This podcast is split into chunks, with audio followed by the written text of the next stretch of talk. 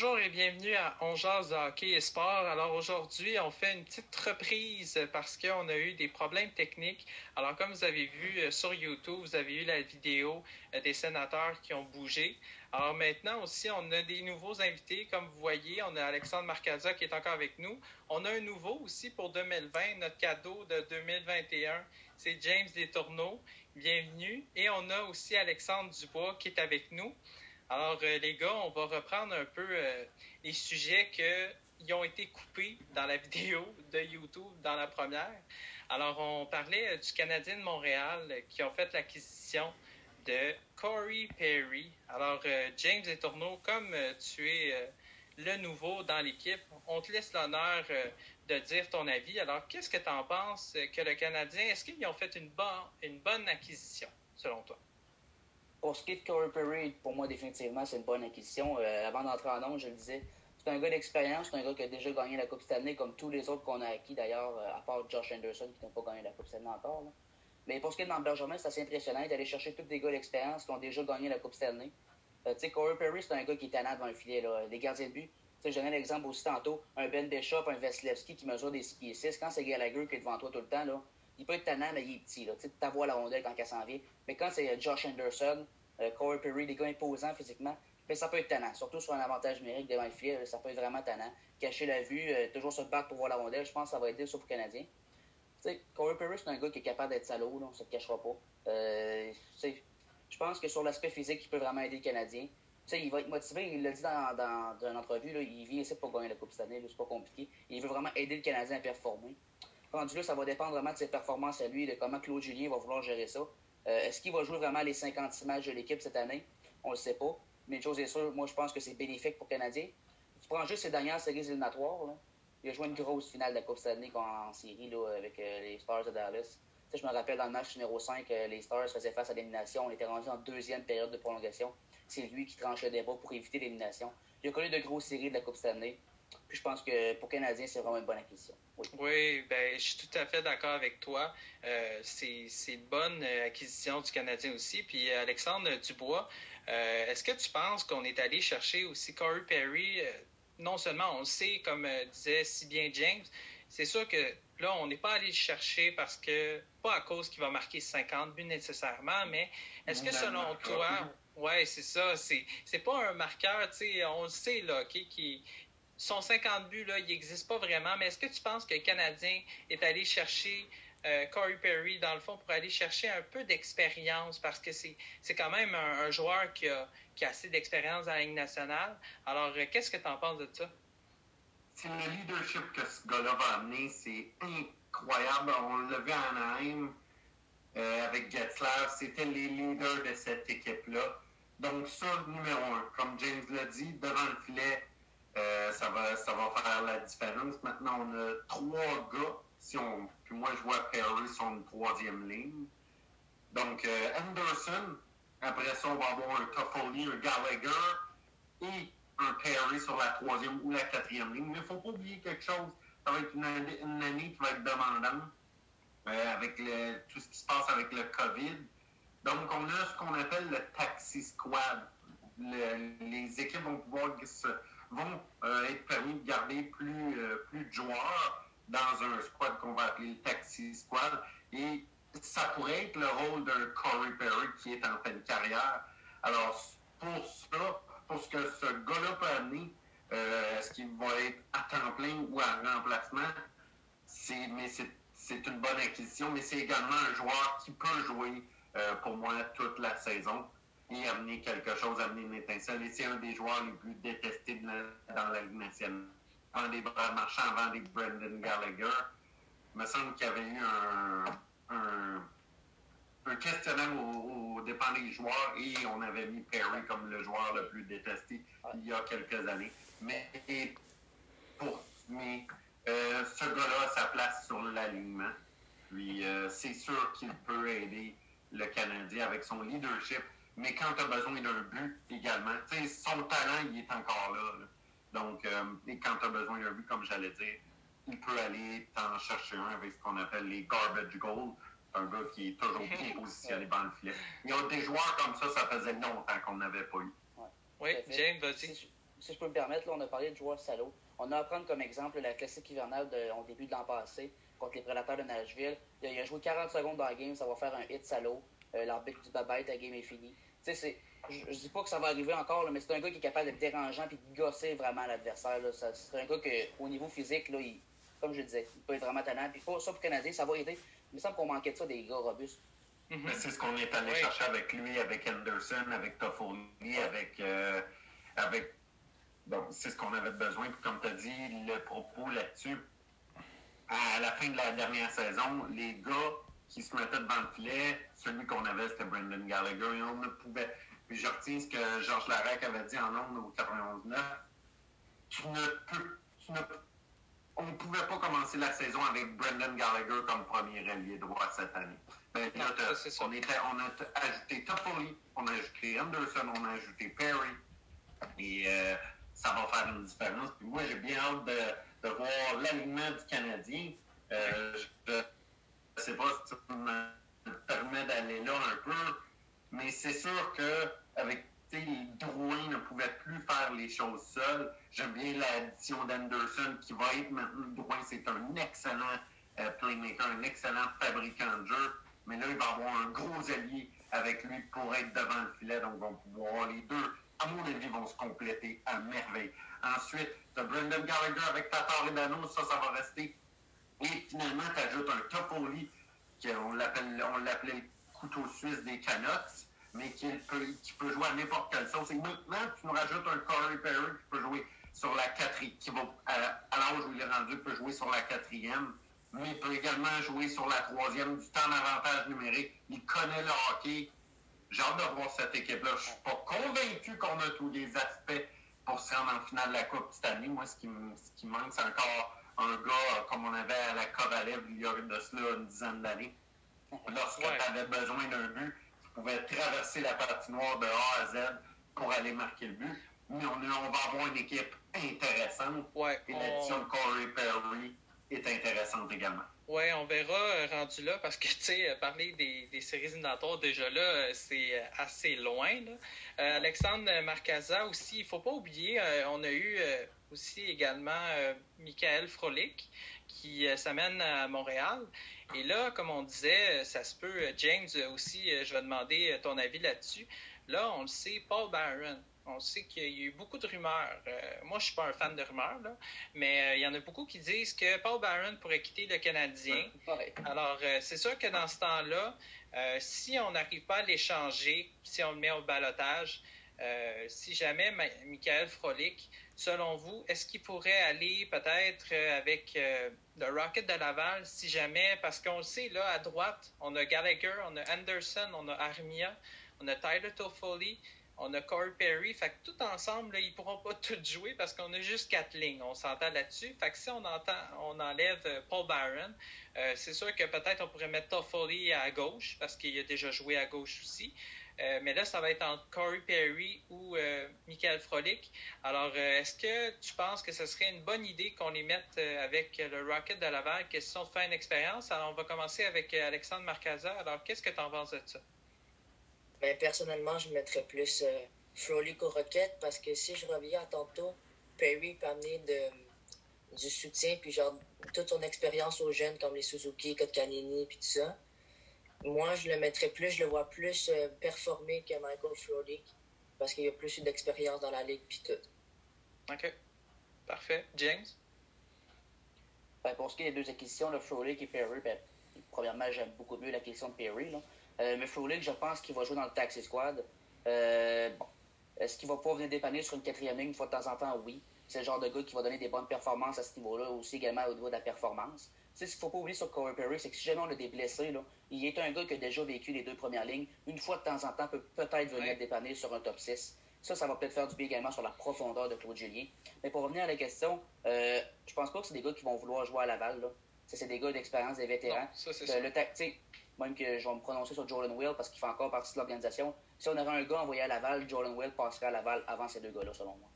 Oui, ben là, c'est sûr que Jordan Will, c'est sûr que lui aussi, non, comme tu dis si bien, c'est sûr qu'à un moment donné, si les résultats sont pas là, c'est sûr que si Jordan Will ne performe pas, ben là, c'est sûr que c'est ceux qui vont performer ben, qui méritent leur place. Alors, c'est sûr que s'il faut, puis je, je, suis contre euh, je suis contre le fait que le monde dise c'est une mauvaise idée qu'on mette à Laval. Ben non, au contraire, parce que ça laisse justement de l'expérience à ces, jeunes-là du Rocket de Laval. Euh, c'est comme un peu leur mentor euh, que pourrait donner Paul Barron ou Jordan Will. Alors, ça pourrait être excellent aussi.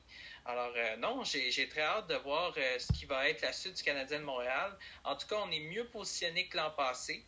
Alors, euh, c'est très positif euh, ce qui se passe là.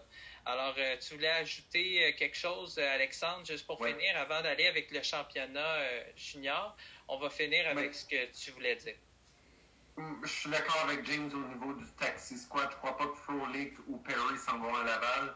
Oui, on s'entend que c'est un ça va être facile à bouger. C'est un million, le Canadien est, sous le bord du plafond salarial. Mais pour ce qui est de Paul Byron, ces jours sont comptés, on ne se le dira pas. On a vu l'échange des sénateurs avec Paquette et Coburn. Je m'attends pas à un même genre d'échange avec le Canadien.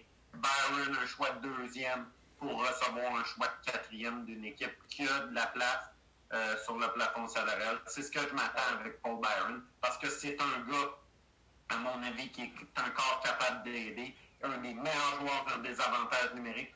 Un des joueurs malgré qu'il a ralenti un petit peu les, plus rapides dans la Ligue nationale, un leader. Euh, mais le problème avec Paul Byron, c'est qu'il est souvent blessé parce que sinon, il y aurait encore sa place à Montréal. Si je peux rajouter, inévitablement, c'est probablement lui qui va quitter parce qu'il a un salaire assez cher pour jouer sur un quatrième trio. Un gars de 3,4 millions qui joue sur une quatrième ligne, ben, ça fait cher payer. ça fait cher payer. Exactement. Oui, c'est. Moi, c'est c'est ça. C'est exactement ce que tu viens de dire. Euh, c'est on verra la suite, mais c'est très excitant de, voir le Canadien de Montréal euh, aussi, euh, aussi nouveauté, comme je pourrais dire, parce qu'il y a des nouveaux joueurs qui s'en viennent. Alors là, les boys, le championnat junior 2021, le Canada, Alexandre Marcaza, depuis le début, le Canada a que des victoires, humilie je dirais, à ces deux équipes en ce moment. On sait l'Allemagne a été humiliée par le Canada. Et là, hier, ça a été euh, aussi euh, du cas de, si je crois bien, ça, la marque a été 10-0, si je ne me trompe pas. Exactement. Euh, alors, 16 à 2, 10 à 0. Alors, non, le Canada se positionne bien. Alors, je voudrais savoir, Alexandre, qu'est-ce que tu en penses jusqu'ici du Canada?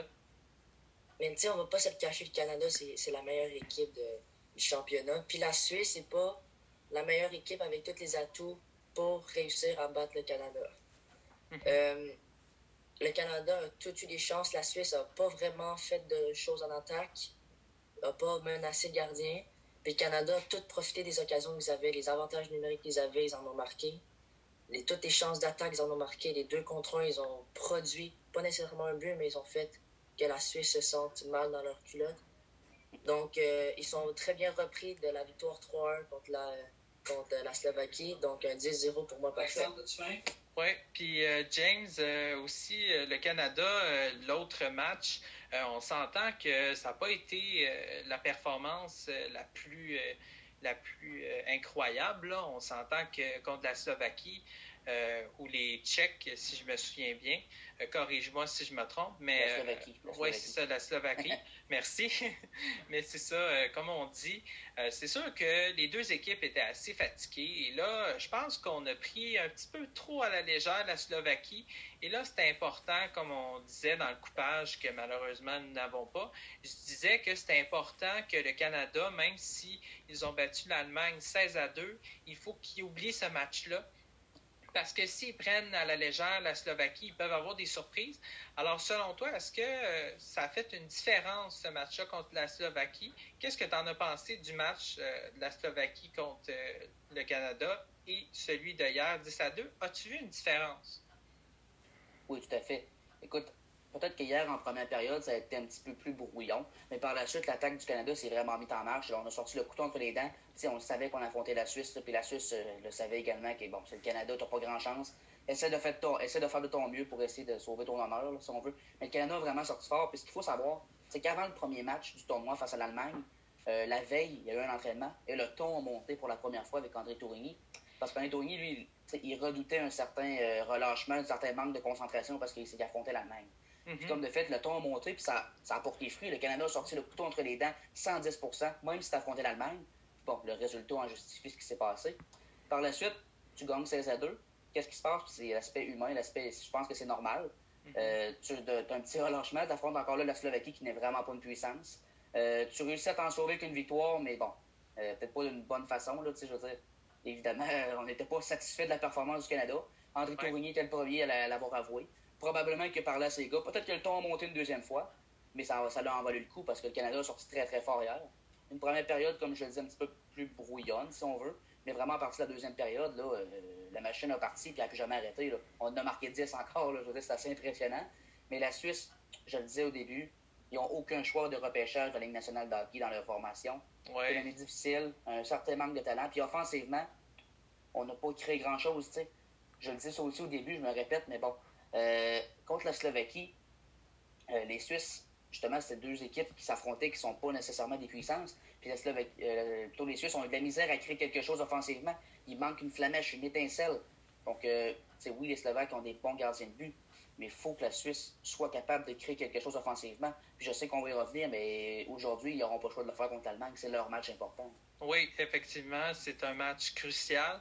Et parlant du gardien de but, Alexandre Dubois, devant Lévy, euh, jusqu'ici, euh, malgré tout, euh, il a fait toute la différence. Il a juste seulement alloué trois buts jusqu'ici dans les trois matchs. Qu'est-ce que tu en penses de cette performance-là du jeune Lévy? Ben, je, suis impressionné dans le sens où, comme James l'a dit, le point important des trois premiers matchs, c'est qu'on n'a pas affronté des puissants. Donc, le relâchement, moi, ça me fait peur. Mais euh, le gardien de but, Lévy, tu sais, quand tu n'as pas beaucoup de tirs ou tu es, moins euh, en demande, d'avoir, là, tu peux euh, perdre le focus. Puis ça, c'est un bon point qui garde son focus.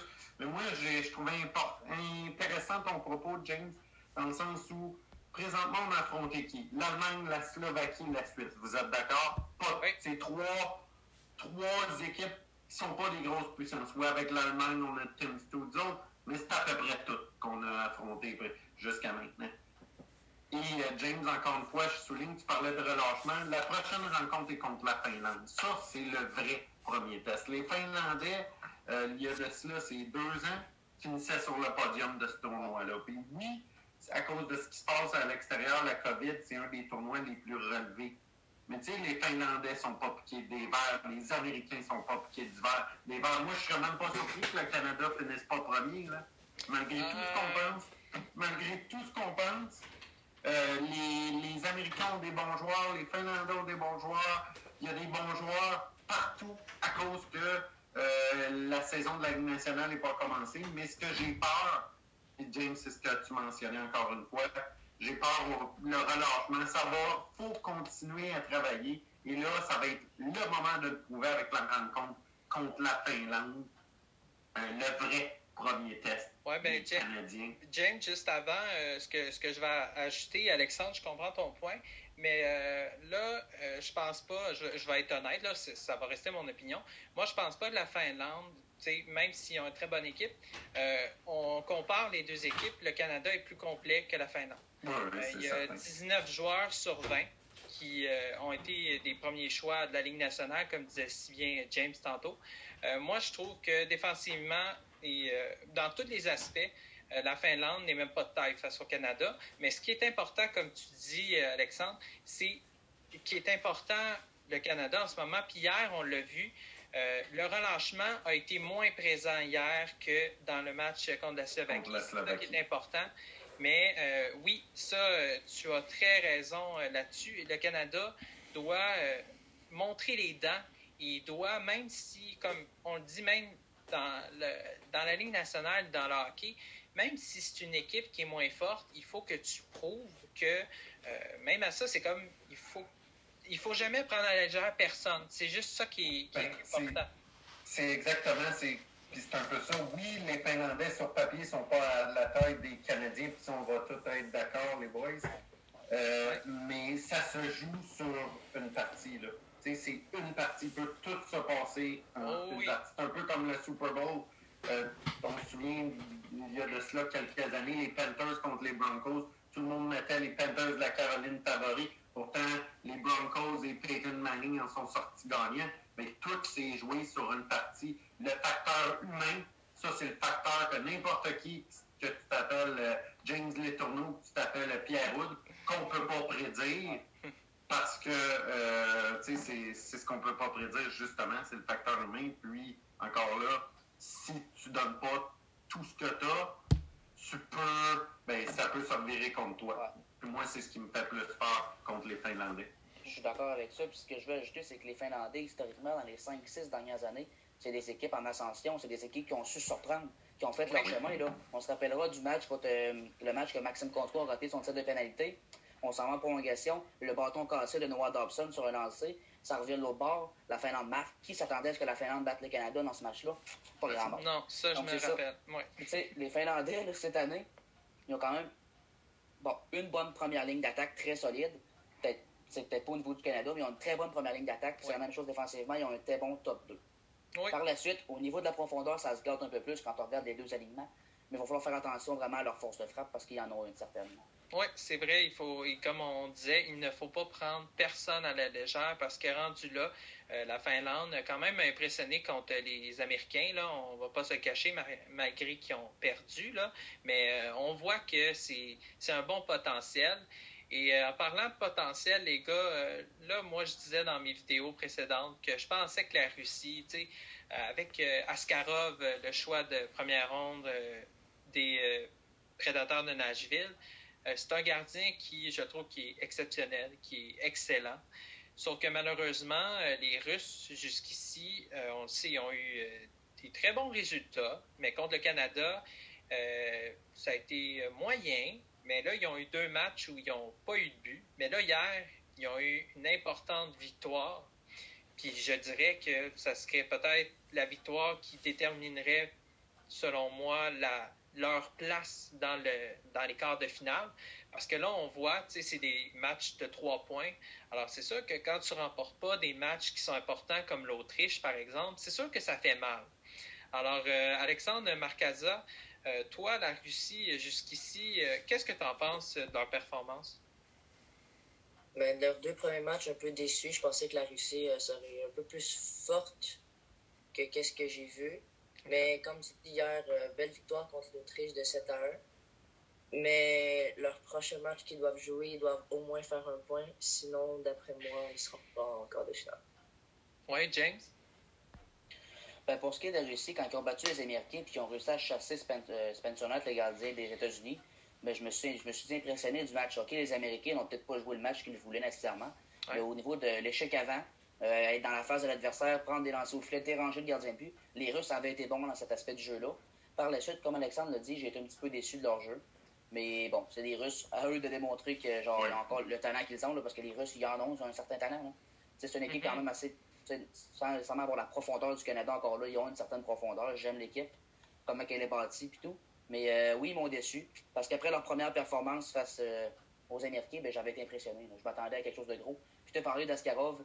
Euh, bon, si les Russes font un bon bout de chemin, Askarov, selon moi, va être nommé gardien de but du tournoi. C'est ma prédiction. Oui, ben, Ouais. c'est ça qui est important, Alexandre Dubois aussi. euh, ce, qui, ce qui est important de mentionner, là, c'est comme euh, les partisans aussi du Canadien Montréal là, qui cherchent sur Carey Price, euh, par exemple, là, qui disent euh, quand euh, ils font une différence. Tu sais, l'attaque, là, Ouais. quand ils ont eu deux blanchiments, blanchissages, pardon, c'est sûr que là, il faut pas, il faut arrêter de mettre la faute sur Askarov, puis il faut aussi blâmer l'attaque et l'ensemble de l'équipe. Parce que souvent, on blâme tout le temps le gardien de but, et c'est ça que moi, je suis plus ou moins d'accord avec les gens quand on dit tout le temps, ah, c'est la faute Non, non, c'est la faute de l'attaque aussi, également, parce que C'est de la faute de, de toute l'équipe, mais avec les Russes, euh, c'est la constance. Le problème, c'est la constance. Mhm. Moi, j'ai. C'est que- quelle équipe qu'on va avoir devant nous? L'équipe qui a, qui a battu les Américains ou l'équipe qui a perdu contre les Tchèques? C'est ça, c'est. Euh, des fois, il manque de constance. C'est le problème des, des Russes. Et on- dans peu importe quel sport tu pratiques, euh, puis ça, c'est ce qui est plus dur. On a tous pratiqué un sport. Oui. Mais La dans constance vie, est C'est la importante. constance. Le mot, puis euh, même encore là, euh, Askarov, sur papier, probablement un des meilleurs jeunes gardiens qu'on a vu. On en a un bon qui s'en vient également, Wallstrom des, euh, de la Suède au prochain repêchage. Mais Askarov et Wallstrom vont être écœurants à voir dans, dans le futur. Sauf que pour Askarov, c'est à savoir, justement, ça va être la constance qui va être importante. Puis, euh, c'est, simplement ça, savoir euh, qu'est-ce qu'on va avoir devant nous, quel genre d'équipe, quelle performance les Russes vont offrir.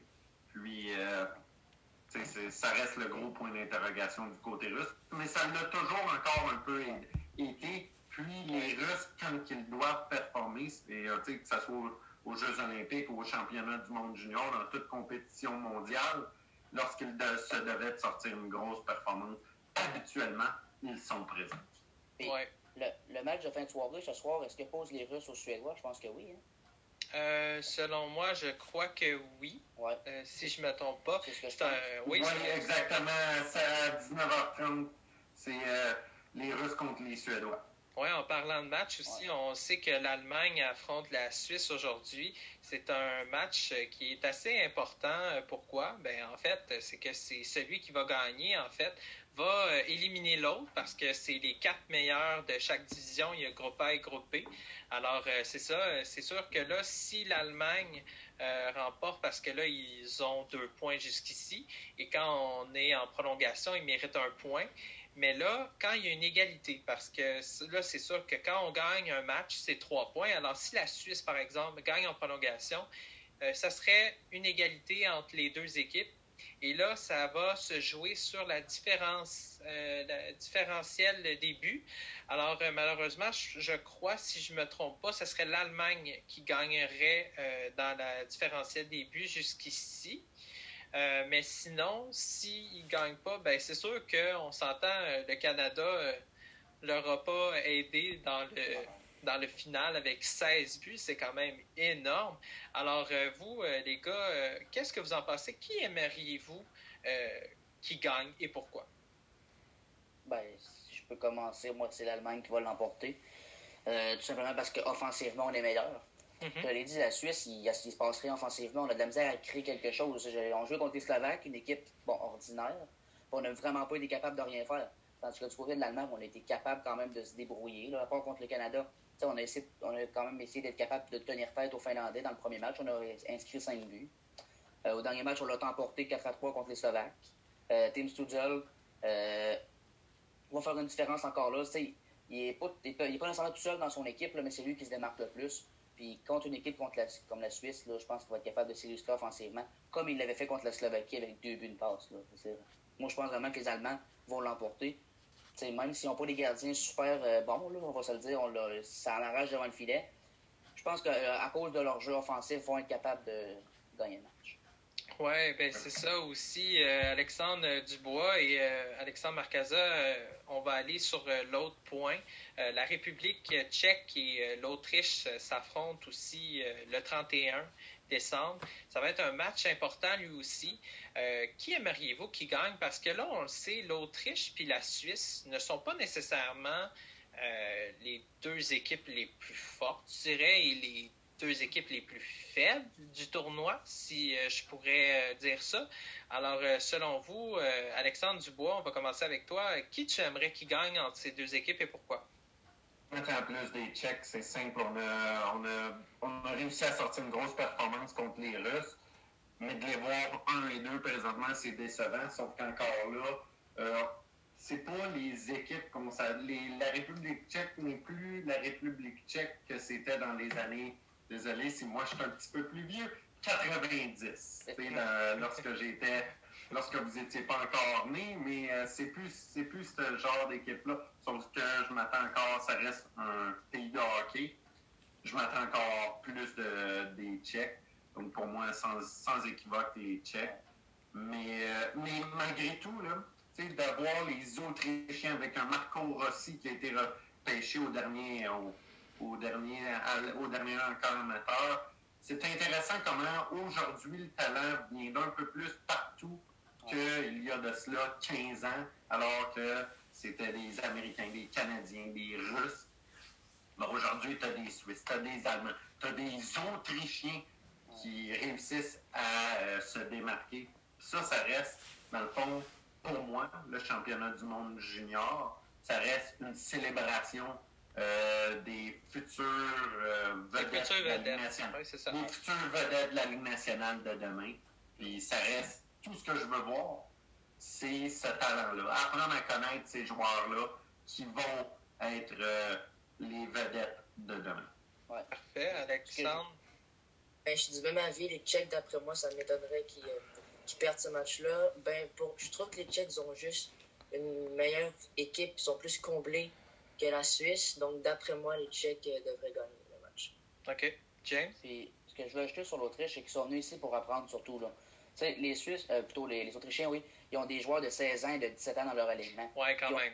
Il n'y a pas de relégation hein, cette année en raison de la COVID, donc ils vont être capables de revenir l'an prochain. je ne dis pas que l'année prochaine, ils vont donner une force de frappe parce qu'ils ont des gars d'expérience, c'est pour ça que je dis. Mais c'est des gars qui, qui ont vécu l'expérience, qui l'an prochain devraient, en temps normal, être un petit peu meilleurs. Donc, c'est une équipe qui est venue ici pour apprendre et les Tchèques vont l'emporter vraisemblablement pour moi. Là, je veux dire, euh, ils ont réussi à battre la Russie, c'est pas pour rien. C'est une équipe quand même qui est capable de, jouer son lot de, bons matchs, mais bon, voilà. Ben, si, les Autrichiens réussissent à apprendre et à se développer de cette année, l'an prochain, c'est une équipe qui pourrait causer des surprises. si on, moi, je ne m'attends pas à voir un Marco Rossi dans la Ligue nationale de cette année. Non. Mais euh, c'est quand même une équipe qui pourrait causer des surprises l'an prochain ou dans deux ans avec l'apprentissage qu'ils vont avoir eu. Sauf que, comme j'ai dit, ça reste une célébration du hockey pour moi, le championnat du monde. Oui, puis aussi, euh, c'est bien beau qu'ils soient l'équipe la moins forte, mais aussi, ils apprennent aussi de leur erreur. Puis puis des affaires à l'amélioration. On s'entend, le Canada, là, euh, ça peut bien être la meilleure équipe du tournoi, mais ce qui est important, eux aussi, comme on disait tantôt, c'est pas lâcher, euh, notamment euh, des performances, parce que le Canada, là, il pourrait bien s'asseoir sur leur laurier, puis pourrait se faire tant battre.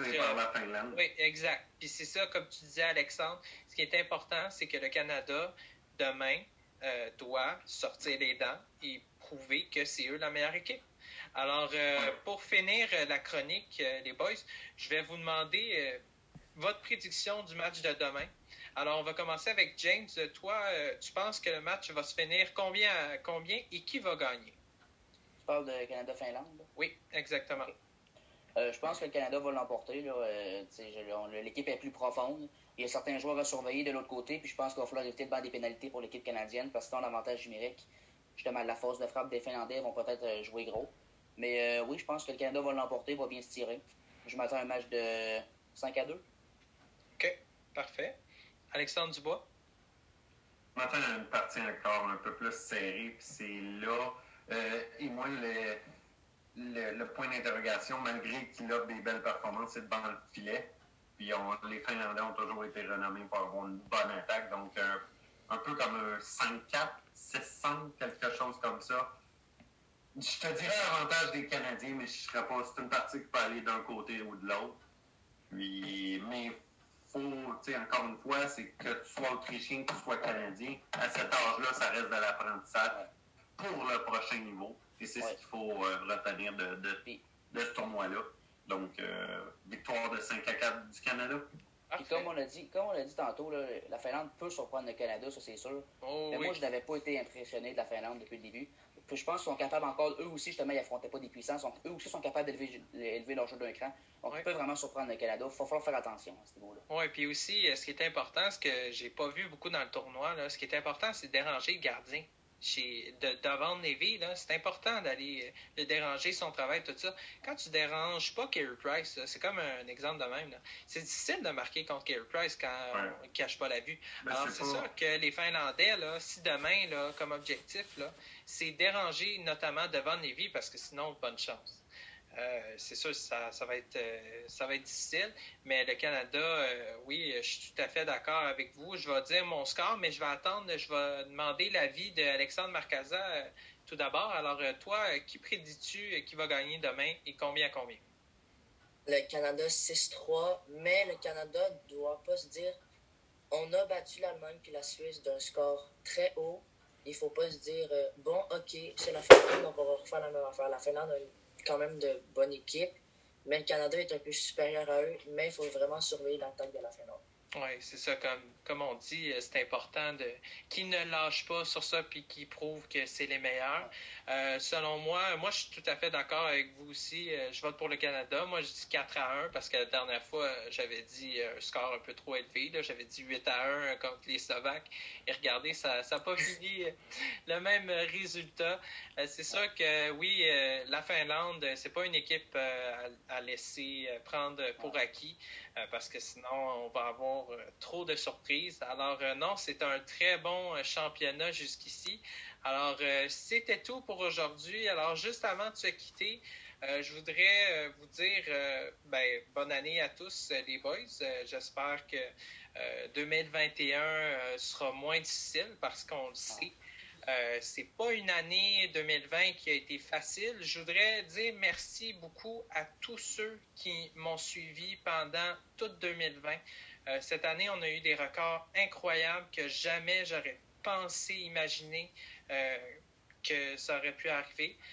je vous remercie aussi, Alexandre et James aussi. Je suis très content. J'ai hâte qu'on continue ensemble pour 2021. Euh, il y a des gros projets qui s'en viennent aussi pour la chronique, alors j'ai vraiment hâte de tout ça.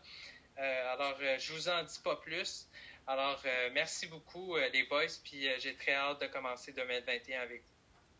Si tu me le permets, moi, je voudrais également souhaiter bonne année à tous ceux qui nous, qui nous écoutent. Puis, il ne faut pas oublier que si nous, on est là, ben, c'est grâce à ceux qui nous écoutent. Mm-hmm. Oui, avez-vous un autre, ben, deux mots James puis Alexandre à ajouter? Ben, juste une et puis euh, prenez soin de vous parce que 2020, ça n'a pas été vraiment facile pour tout le monde. Ouais. Même chose que les gars, là, profitez-en. Écoutez, euh, divertissez-vous comme vous le pouvez, c'est pas toujours facile, mais bon, profitez du bon temps en famille. Votre famille proche, évidemment, là, on peut pas euh, se visiter, mais profitez-en. Faites une très bonne année, puis on se reparle très bientôt.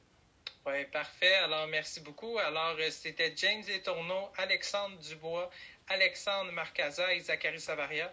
Alors, euh, merci beaucoup de nous avoir écoutés. J'espère que vous avez apprécié. Alors, euh, on revient le 2 janvier. Alors, euh, sur ce, je vous souhaite joyeuses fêtes et encore bonne année à tous. Bonne fin de soirée.